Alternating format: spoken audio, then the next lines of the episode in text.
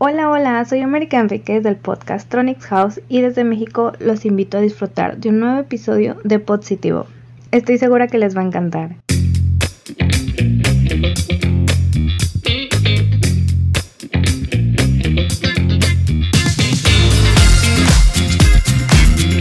Hola, ¿qué tal? Gracias por conectarse a Positivo. Ya sea esta su primera, segunda o vigésima vez, siempre es lindo saber que nos podemos acompañar unos minutos. Y desde acá le mando un gran abrazo a mi amiga América por esa intro. Gracias. Pueden escucharla junto a Maffer en Tronics House, un podcast no educativo según ellas mismas, pero lleno de pláticas de amigas que al final se convierten en nuevos recuerdos donde nosotros estamos involucrados. Las pueden oír en plataformas como Spotify y Amazon.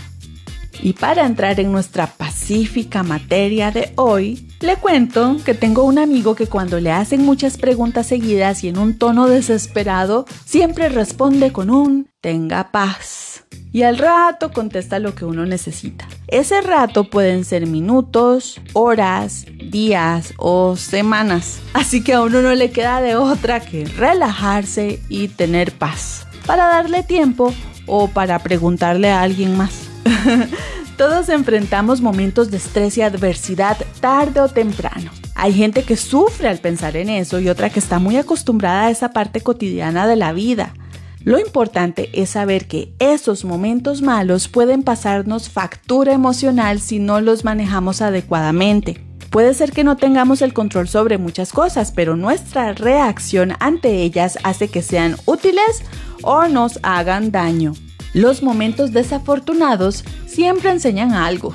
Con ellos cambiamos hábitos y pensamientos, o bien vemos cómo nuestros principios y valores se fortalecen y hasta sirven para conocer mejor a la gente que tenemos cerca. La adversidad es algo tan natural que pelearnos con ella es inútil.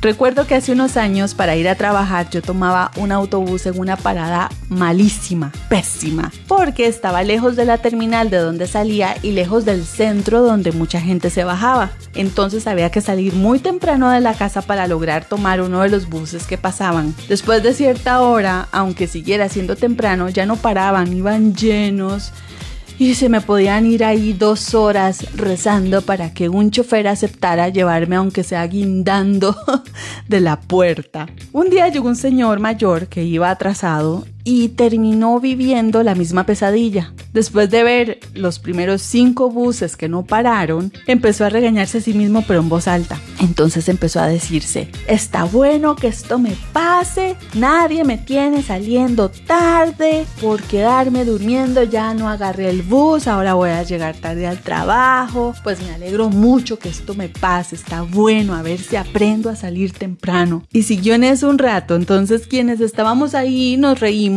por el autorregaño, pero en el fondo sabíamos que tenía razón y que ese regaño tal vez nos caía a todos.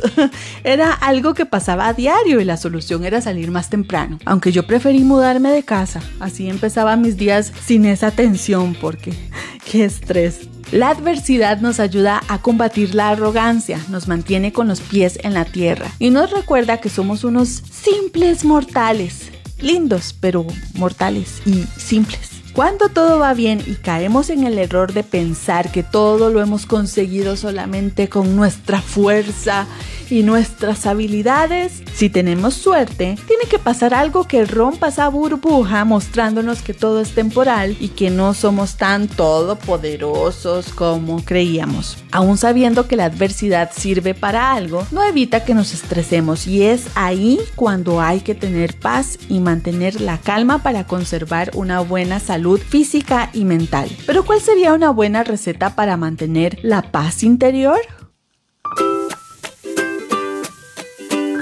Para cocinar una exquisita y cremosa torta de paz interior en medio de un momento difícil, primero vaya a un lugar feliz. No tiene que ser físico, puede ser una canción o un recuerdo Quédese ahí unos minutos y luego ponga manos a la obra. Coloque en un tazón al menos tres razones para dar gracias a Dios por lo que tiene. Agregue un par de momentos para respirar y meditar. Añada una cucharadita de vulnerabilidad para soltar lo que siente con una persona de confianza. Esto le dará al pastel una buena dosis de liberación. No olvide agregar una taza de posibles soluciones. Recuerde que no siempre el problema es tan grande como lo piensa. Y complete con una cucharada de anticipación para que no ande siempre con prisa. Revuelva los ingredientes y colóquelos en una bandeja de paciencia. Empiece a hornear a 180 grados Celsius por 30 minutos mientras hace el relleno. Para esto, deshágase del desorden en la cocina y en todos los demás espacios. Tenga una mesa limpia y ordenada para trabajar y hacer sus cosas. En un tazón, coloque una lista de tareas simples que reemplacen las que sean demasiado largas y complejas. Añada una cucharada de lentitud para disfrutar cosas como comer, sentir el aire en la cara o escuchar música. Revuelva esto junto con dos tacitas de ejercicio y buena alimentación. Repose junto a la mezcla unos minutos y continúe. Para el lustre, merengue o decoración, depende de cómo se diga en su país, coloque en un tazón hondo dos pizcas de ayuda a otros. Aunque suene contradictorio añadir una tarea para reducir el estrés, la sensación de bienestar al ayudar le da un color especial a esta pasta. Elija unas cuantas batallas que valgan la pena pelear, incluyalas en la mezcla y deseche las demás. Agregue una taza gigante de buen humor. Debe conservarlo en todo momento y espolvorearlo a quienes le rodean. Aquí entre nos yo llevo años superando el estrés a puro chiste. Amo vivir en la época de los memes.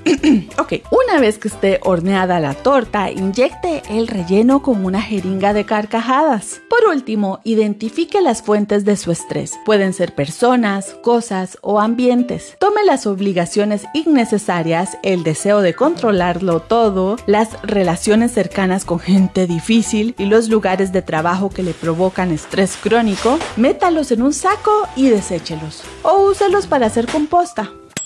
Cubra la torta con el lustre y decore al gusto. Se recomienda consumir una porción al día con unos 7 u 8 vasos de agua. Y a disfrutar. Ahora salgamos de la cocina porque está haciendo mucho calor.